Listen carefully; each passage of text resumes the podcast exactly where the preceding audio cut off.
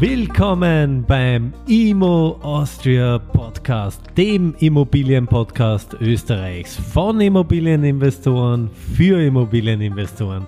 Lerne zielgerichtet, nachhaltig und gewinnbringend in Immobilien zu investieren. Freue dich auf spannende Interviewpartner. Mein Name ist Paul Zödi. Und jetzt neu in Kooperation mit dem Gewinn das Wirtschaftsmagazin für Ihren persönlichen Vorteil. Herzlich willkommen zum IMO Austria Podcast und einer neuen Folge mit einem sehr, sehr spannenden Thema, nämlich wie finanziert sich ein Immobilienentwickler? Und dazu begrüße ich ganz, ganz herzlich bei mir den Dominik und den Christian. Hallo. Hallo. Servus. Dominik und Christian, äh, ihr zwei seid äh, unter anderem Mitgründer von der Firma Avoris, über die wir heute sprechen werden. Äh, bevor wir über Avoris aber sprechen im Detail, vielleicht könnt ihr zwei euch einmal ganz kurz vorstellen. Ja, hallo, mein Name ist Christian Sageda und ich bin Gesellschafter und Geschäftsführer von Avoris Immobilien. Ähm, wir haben vor knapp zehn Jahren gegründet und ich bin bei uns in der Avoris zuständig für Marketing und fürs Mittelmanagement.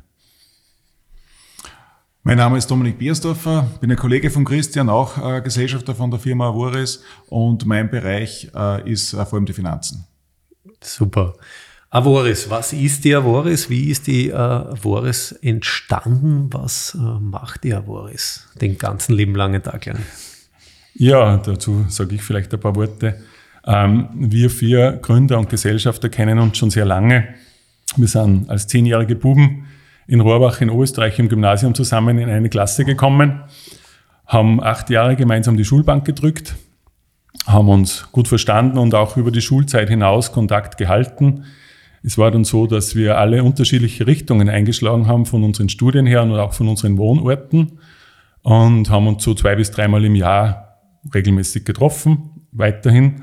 Und vor knapp zehn Jahren ist dann der Peter, einer von uns vier, hat uns mit dem Gedanken überrascht, dass wir doch gemeinsam ein Immobilienprojekt machen könnten. Er war damals schon erfolgreich mit seinem eigenen Architekturbüro. Du, Dominik, warst damals Finanzchef von einer Immobilienfirma. Und der Peter hat gemeint, ja, so zur Pensionsvorsorge könnten wir vier Freunde doch ein Immobilienprojekt gemeinsam machen, das Ersparnis zusammenlegen, Bankfinanzierung stellt der Dominik auf, der Peter hat gute Kontakte in der Immobilienszene, machen wir ein Projekt gemeinsam und ja, zahlt, das zahlt sich dann ab in den nächsten 20 Jahren und dann gehört uns, weil wir in der Pension sein, eine Immobilie. Das ist, man gesagt, ja, ist eigentlich eine gute Idee. Ich war mir am Anfang noch nicht ganz sicher, was da mein Part sein soll, weil ich war damals noch Lehrer. Aber die Kollegen haben dann gemeint, ja, es braucht eben in unseren Mietshäusern, der mit den Mietern in Kontakt tritt oder der mit der Hausverwaltung redet. Das könnte ich machen. Ja, das heißt, du hast den empathischen Part übernommen. Ne? ja, war damals Mietermanagement. So ganz genau. Und ja, so haben wir gestartet, gesagt, getan. Mhm. Das war Ein, vor zehn Jahren. Das war vor, ja, im Februar wären es zehn Jahre. Haben eine äh, GmbH gegründet, wirklich ein Projekt angekauft, ist dann wirklich alles sehr schnell gegangen. Mhm. Wo war das Projekt? Das war in der Rosinergasse in Wien im 15. Bezirk. Mhm haben wir dann doch relativ rasch mit einer Flächenstudie gleich weiterverkaufen können. Hab gedacht, wow, das geht ja wirklich gut und haben dann ein nächstgrößeres Projekt gekauft. Und so ist dann im Lauf der Zeit irgendwie hat eins zum anderen geführt. Das hat eine irrsinnige Eigendynamik entwickelt. Wir haben dann noch ein Projekt angeboten bekommen. Und ja, da haben wir uns gedacht, dann brauchen wir auch einen Teilzeitmitarbeiter. Beim Anfang war das alles berufsbegleitend geplant wie gesagt, hat irrsinnige Dynamik bekommen. Projekt, Mitarbeiter, Projekt, Mitarbeiter und dann hatten wir ein paar Projekte und schon Mitarbeiter nach einem Jahr und so ist es gewachsen kontinuierlich und mittlerweile haben wir ein Team von knapp 30 Personen, tolle Mitarbeiter und ja, über 40 aktive Projekte. Wow. Und ihr macht das jetzt aber nicht mehr Teilzeit? Nein. also ich bin das, das erste halbe Jahr habe ich noch unterrichtet und dann habe ich meine Lehrertätigkeit ruhend gestellt und mir dann, wie gesehen habe, was das für eine Dynamik entwickelt und mich dann ganz Avoris gewidmet. Beim Peter, der vorher Architekt noch war, ist es ähnlich gegangen. Du bist dann auch im Laufe der Zeit aus deinem Unternehmen ausgestiegen, Dominik, und bist dann seither bei uns Finanzchef und der Hermann, beim Hermann das Gleiche. Und ja, mittlerweile Also sind wir seit acht Jahren Vollzeit für Avoris tätig. Eine tolle Erfolgsstory. Wie kann man sich das vorstellen? Du hast es ja erwähnt, äh, sehr, sehr viele Projekte schon umgesetzt. Äh, in welche Nischen geht ihr da genau rein? Habt ihr da ein, ein Schema F oder seid ihr da relativ breit aufgestellt? Wie schaut so ein typisches Avoris-Projekt aus? Noch ganz kurz, ja, am Anfang waren wir ähm, haben wir uns wirklich spezialisiert auf den Ausbau von Zinshäusern, auf mhm. Ausbau und Sanierung von alten Zinshäusern in Wien, weil der Peter mit seinem Architekturbüro auf Dachgeschossausbauten spezialisiert war. Ähm, Im Laufe unserer Entwicklung ist dann noch auch der Neubau dazugekommen. Dann ähm, haben wir auch uns verstärkt ähm, gemischt genutzten Projekten zugewandt, mhm. so wie zum Beispiel in Traun, einem Einkaufszentrum, das wir dort bauen konnten. Und ähm, momentan haben wir ja das vielleicht typischste Avoris-Projekt oder das, auf das wir gerade sehr stolz sind, das, das Projekt, das wir gemischter Block im 10. Bezirk genannt haben. Mhm. Was kann man sich darunter vorstellen? Dominik, jetzt übergebe mal das Wort. ähm, also der gemischte Block äh, im, in Favoriten, äh, das ist eben eine Mischung aus Wohnen und gewerblicher Nutzung. Also da ist im Erdgeschoss äh, ist ein, ein Mieter bereits äh, fixiert, der eine Kooperation hat äh, mit, mit 100 Weinbauern aus dem Weinviertel, die dort den Wein lagern, wo quasi äh, unser Mieter dann den Wein ausliefert, wo es Weinverkostungen gibt, wo es auch Veranstaltungen gibt. Und so wird quasi das ganze Erdgeschoss wunderbar genutzt und äh, setzt im Prinzip die Idee vom Bürgermeister Ludwig um, dass das ein super Kreisler ist, der was einfach die Gegend versorgt und, und ein Nahversorger ist. Und Hätte den Halblau noch gefallen wahrscheinlich. Vielleicht kommt der auch mal vorbei. Ja. und da muss man auch ganz ehrlich sagen, den Behörden hat diese Idee eigentlich von Anfang an sehr gut gefallen und deshalb haben sie uns da auch sehr unterstützt bei diesem Projekt, dass wir das umsetzen können. Und äh, das hat super funktioniert. Und äh, zusätzlich zu diesem Superkreisler gibt es dann noch äh, einen Kindergarten und im ersten Obergeschoss äh, sind dann noch Büros. Okay. Und dann weiter oben sind dann eben die Wohnungen. Sehr, sehr spannend. Und äh, das ist eben quasi so diese Idee von dieser gemischten Nutzung, dass man nicht sagt, äh, okay, das eine Gebäude sind nur Büros, dann daneben sind nur Wohnungen und dann daneben ist das Einkaufszentrum, wo alle einkaufen gehen und dann fährt man ständig hin und her, sondern man versucht halt verschiedene Nutzungen in einem Objekt zu, äh, zu integrieren, die sich gegenseitig ergänzen. Mhm. Oder wie zum Beispiel auch in, in Traun, wo wir ein Shuttlezentrum gebaut haben mit, äh, mit Geschäften, mit Büro, mit Gastronomie, mit Gesundheit, äh, lassen sich viele Synergien nutzen, zum Beispiel bei den Parkplätzen, das Gesundheitszentrum, das braucht die Parkplätze vor allem am Vormittag, die Geschäfte eher am Abend. Ähm, die Gastronomie am Wochenende. Mhm. Also das ist eigentlich eine perfekte Ergänzung, wo sich verschiedene Nutzungsarten gegenseitig das heißt, verstärken. Das ist die Zukunft, ne? Genau. Das heißt, ähm, ihr seid aber nicht nur auf Wien fokussiert, sondern wie man hört, gibt ja Projekte auch in Traun und so weiter. Das heißt, ganz Österreich seid ihr auch über die Grenzen hinaus schon aktiv? Äh, wir sind auch, äh, haben den Sprung über die Grenze gewagt. Mhm. also wir haben eine Tochtergesellschaft in Ungarn, mhm. Äh, wo wir drei tolle Projekte in Budapest entwickeln. Äh, wir haben eine, eine Kooperation in, in, in Bratislava mit einem Partner, da haben wir kein eigenes Büro, mhm. sondern wir haben einen, mit einem mhm. Äh, Partner, sind wir da bei einem äh, großen Projekt aktiv.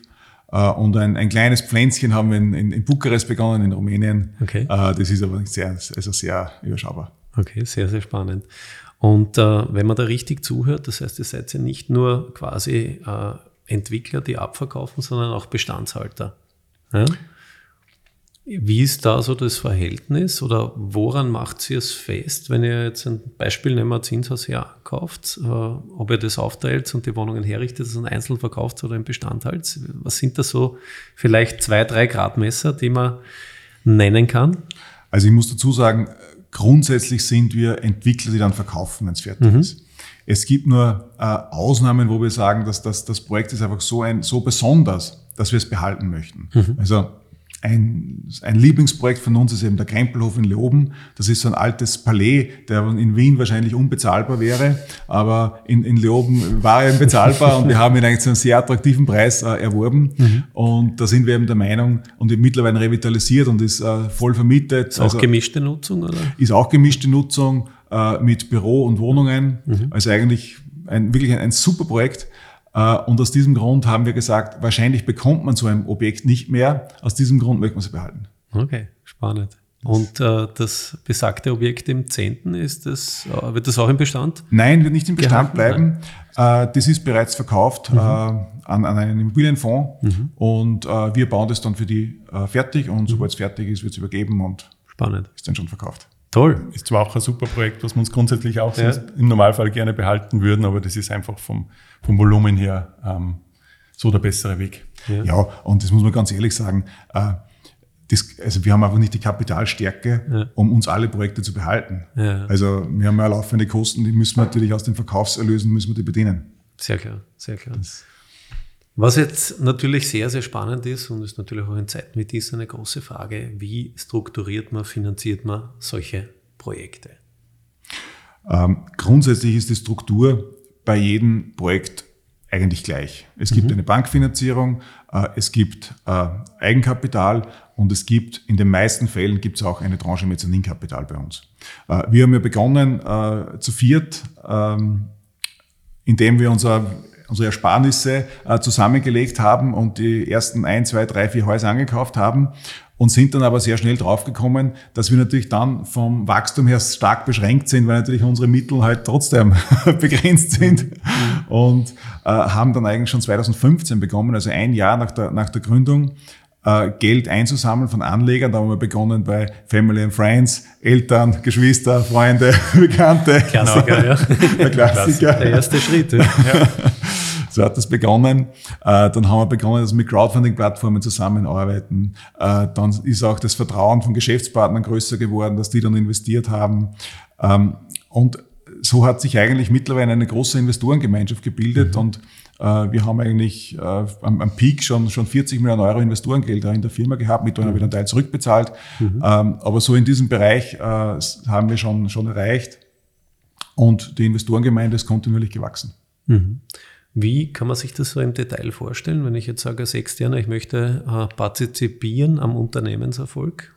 Also wir bieten, äh, Invest wir bieten jedem Inve- Investor äh, eine Verzinsung von 7% an. Die wird quartalsweise ausbezahlt und äh, fallen keine Gebühren, Spesen an, also wird 7%. Das heißt quasi ein Nachrangdarlehen der Avoris, das äh, Genau, es ist ein Nachrangdarlehen, äh, was äh, der, an die Avoris gegeben wird und was mit 7% verzinst wird. Mhm, 7%. Äh, Gibt es da Laufzeiten? Gibt es da irgendwelche sonstigen Bedingungen, die man wissen äh, sollte? Also grundsätzlich wird es auf unbefristete Dauer abgeschlossen. Jedoch ähm, kann man es jährlich kündigen. Es gibt jährlich zwei Daten, am 31.03. und am 30.09. kann man das jährlich kündigen, wo man sagt, nach einem Jahr und drei Monaten, ich möchte mein Geld wieder zurück, kriegt man alles wieder zurück und die Zinsen hat man bis dorthin laufend bekommen. Und gibt es irgendwie Mindesteinlagesummen von der Höhe her, was, wann man mitspielen darf oder sollte? Genau, also wir haben äh, ab 3000 Euro kann man bei uns jederzeit investieren.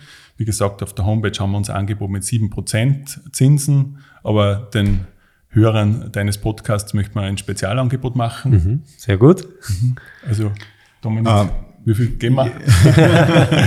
Na, jeden, äh, jeden Hörer von diesem Postka Podcast äh, würden wir 1% Bonusverzinsung geben, also das wäre dann quasi eine Verzinsung von 8%. Super. Ja, ich glaube, das ist äh, sehr, sehr äh, nett. Vielen Dank dafür. Wir werden das alles noch in den Shownotes verlinken, wie man da hinkommt und welcher Code dafür verwendet äh, werden muss.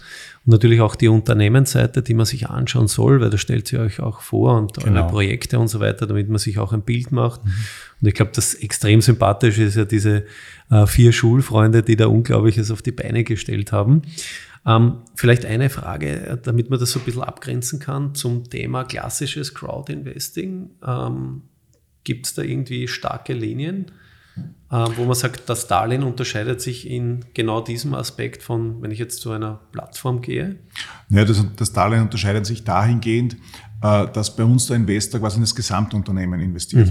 Also er investiert nicht Also in nicht ein, ein Projekt. konkretes Projekt, sondern in ein Gesamtunternehmen, äh, was bei einer Crowdfunding-Plattform doch anders ist, weil da investiert man eigentlich immer in ein konkretes Projekt. Das ist richtig, ja. Und dadurch hat man natürlich bei uns eine Risikostreuung, weil im Prinzip aufs ganze äh, Unternehmen investiert ist. Und de facto hat sie auch keine Laufzeit, weil ich, nur wenn ich es rausnehme, ne? wenn ich es richtig verstanden habe, läuft es ja, solange ich das Geld quasi drinnen lasse und kriege meine Verzinsung. Ne? Genau, es kann jederzeit gekündigt, also jederzeit, es kann regelmäßig gekündigt, wer Okay. gekündigt werden, äh, erstmals nach einem Jahr Mhm. und dann mit einer Kündigungsfrist ich, von drei Monaten. Ja. Aber gut, das, das sind ja die wesentlichen Unterschiede zum Klassen, dass eben nicht projektbezogen ist, sondern dass der Investor investiert ins Unternehmen. Aber ja, genau. ja, spannend. Sehr, sehr spannend. Ähm, jetzt ist natürlich momentan der Markt äh, wie soll man es vorsichtig sagen, ein bisschen bewölkter geworden als in den vergangenen Jahren.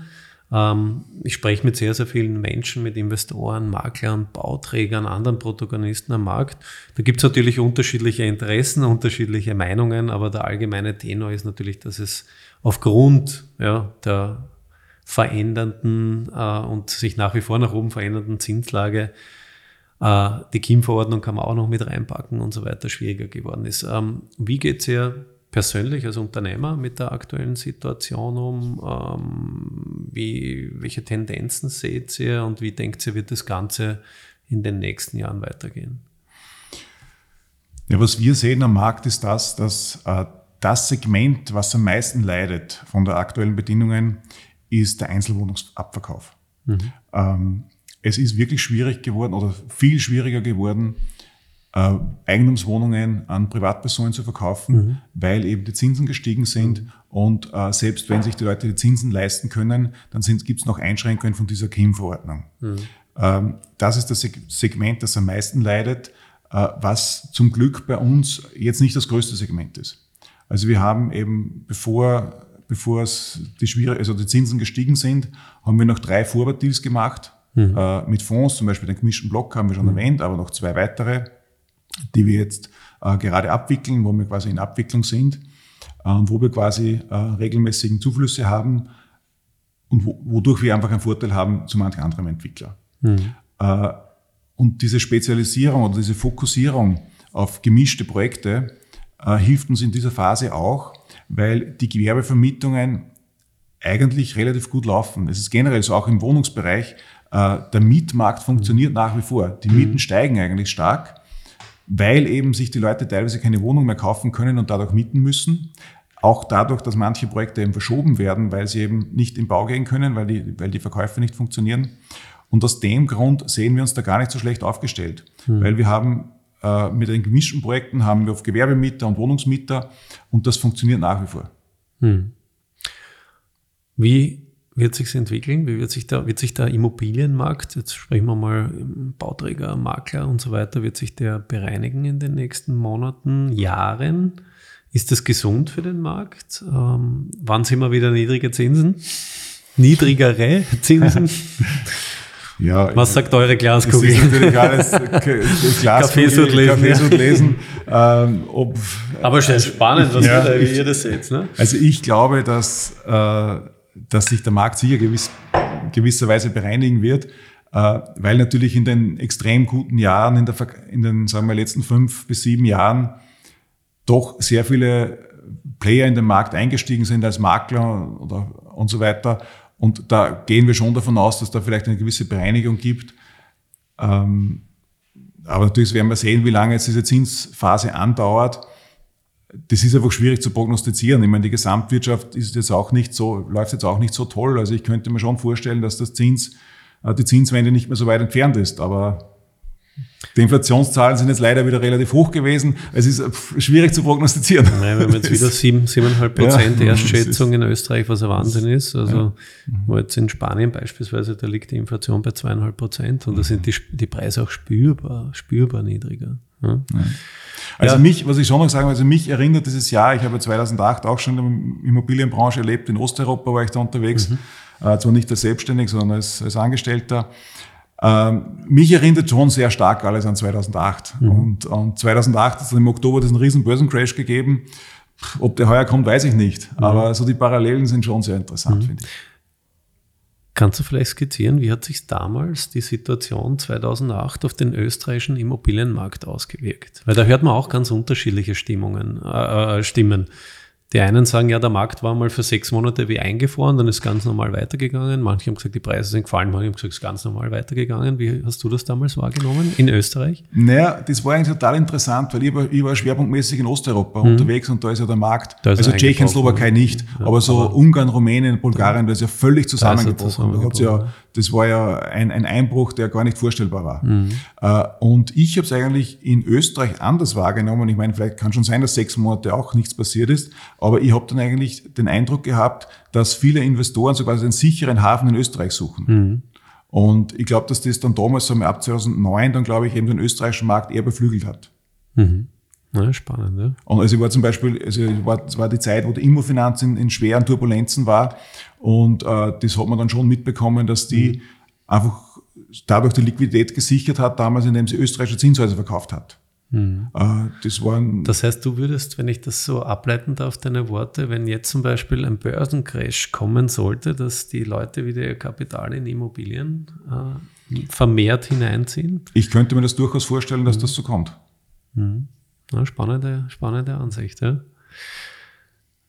Die Zinsen, äh, da bin ich 100% bei dir, keiner weiß es. Also jeden Experten, den man gefragt hat, keiner hat es vor, vorhergesehen, weil alle haben gesagt, ja, die Zinsen können nicht steigen, ist unmöglich. Gut, das haben sie vorher auch schon gesagt, sie können nicht negativ werden, das ist unmöglich, hat es noch nie gegeben. Also ist immer anders kommen als gesagt. Ähm, wir werden sehen, es, wenn man das mit den 80er, viele vergleichen ja jetzt die Inflation auch mit den 80er Jahren, da hat es halt drei Inflationswellen gegeben, jetzt sind wir gerade in der ersten, jetzt springt die Inflation bei uns leider Gottes gerade wieder an. Also es bleibt auf alle Fälle äh, spannend. Ja? Mhm. Wenn man in Amerika schaut, da haben sie schon ein bisschen so in den Griff mhm. bekommen, war teilweise schon die Inflation, so also gibt es so Seiten wie Trueflation auf 2% unten.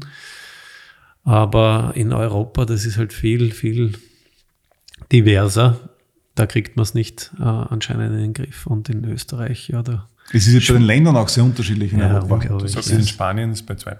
2,5 Prozent. Die Schweiz ist sowieso da, was, ich glaube, ganz, ganz kurz, knapp über 3 Prozent und äh, hat sich wieder eingependelt bei 2 oder irgendwas. Die Japaner sind sowieso Ausnahmetalente da in, in Japan. Da war, glaube ich, der Leitzins seit 40 Jahren nie über 0,7 Prozent. Damit hat man ja auch gerechnet, muss man ehrlich sein, dass in Europa, wir können uns keine hohen Zinsen ja. leisten, ja, aber gekommen ist ganz anders und so schnell wie nie zuvor. Ne? Ja. Und das hat natürlich massive Auswirkungen. Also ich persönlich glaube auch, diese Auswirkungen sind jetzt erst im zweiten Halbjahr, werden die spürbarer bis ins nächste Jahr hineinreichend. Und dann werden wir halt sehen, was auch auf weltpolitischer Ebene, Wahlen in Amerika Ende 24 und so weiter passiert. Und äh, wie es auch mit diesem äh, unnötigen Konflikt äh, weitergeht, ob man da äh, in die Friedensgerade hoffentlich bald einmal mhm. abbiegt. Ähm, wie stellt sich Avoris für die Zukunft auf? Also wir werden uns sicher sehr stark wieder auf das Thema gemischte äh, mhm. Projekte fokussieren.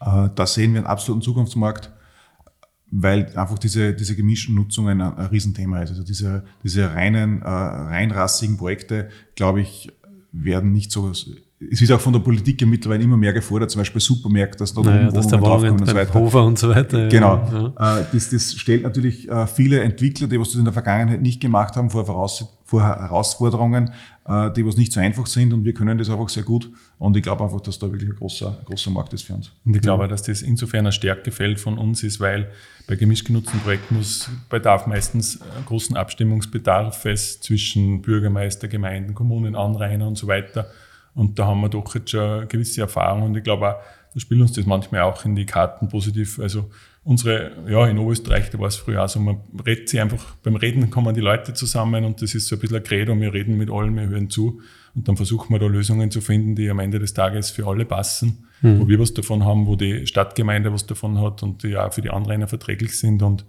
äh, ich glaube, da mit dem, was wir bisher lernten aus den verschiedenen Projektentwicklungsarten, kombiniert mit mit dieser Stärke, glaube ich, sind wir bei den gemischt genutzten Projekten wirklich gut mhm. zu Hause. Gut. Gemischte Nutzung ist der Tipp. Zweiter Tipp, Standort. Auf welchen Standort setzt ihr in der Zukunft innerhalb Österreichs?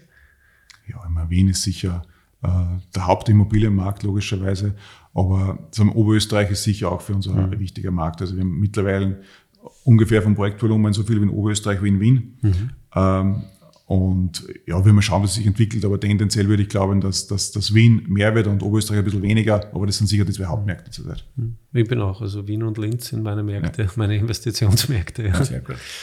Ähm, jetzt noch eine knifflige Frage, die ist mir gerade eingeschossen, nämlich, ähm, wie bewertet ihr aktuell die Energiekennzahl beim Ankauf? Ist die für euch jetzt Vergleich zu den letzten fünf, sechs, sieben Jahren zurück, ist die viel, viel relevanter geworden.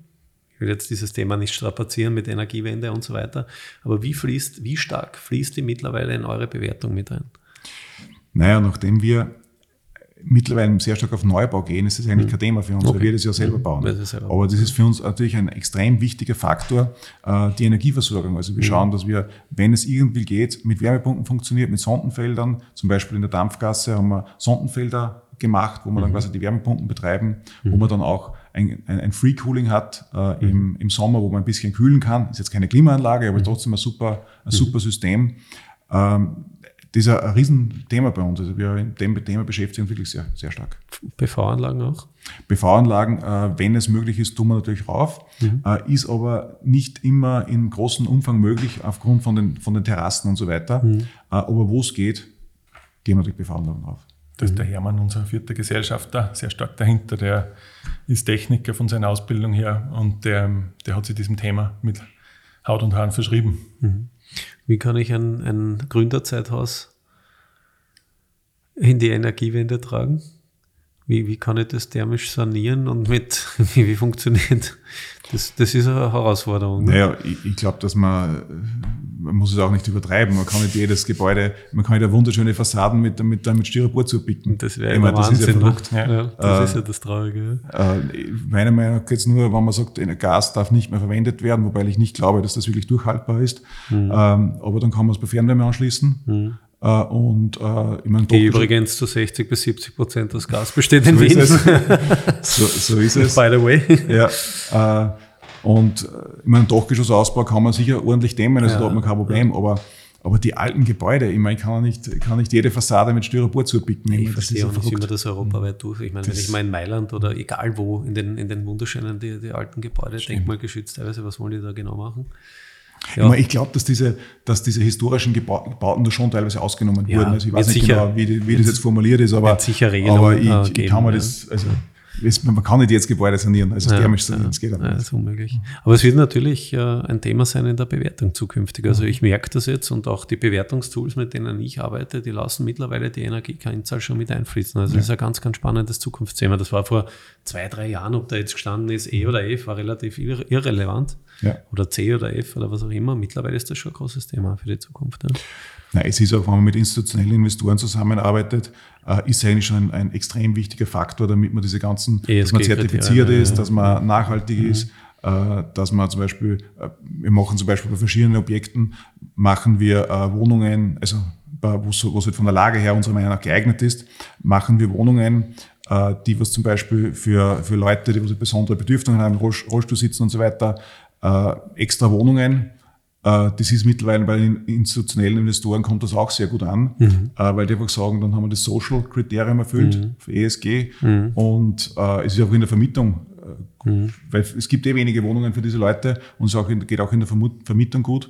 Also das ist auch ein Thema für die Zukunft. Mhm. Und ist irgendwie rasch gekommen, oder? Wenn ich das richtig in Erinnerung habe. Dominik, du hast einmal erzählt, ähm, vor zweieinhalb Jahren mit den institutionellen Investoren war das Thema noch gar nicht so groß. Aber ja. das ist jetzt wirklich wirklich peu à peu, Monat für Monat immer mhm. stärker geworden. Das wird wahrscheinlich ja, immer noch mehr werden. Die ESG-Kriterien, ESG die, die, die, reinschlagen e- enorm. Ne? Die sind zwar trotzdem, glaube ich, soweit, soweit noch als freiwillig, aber die Fonds mhm. wollen sie alle freiwillig erfüllen, einfach als Vermarktungskriterien. Mhm. Und ja, darum muss das machen. Jeder braucht ein Zertifikat. Genau. genau. Mittlerweile. so Gut.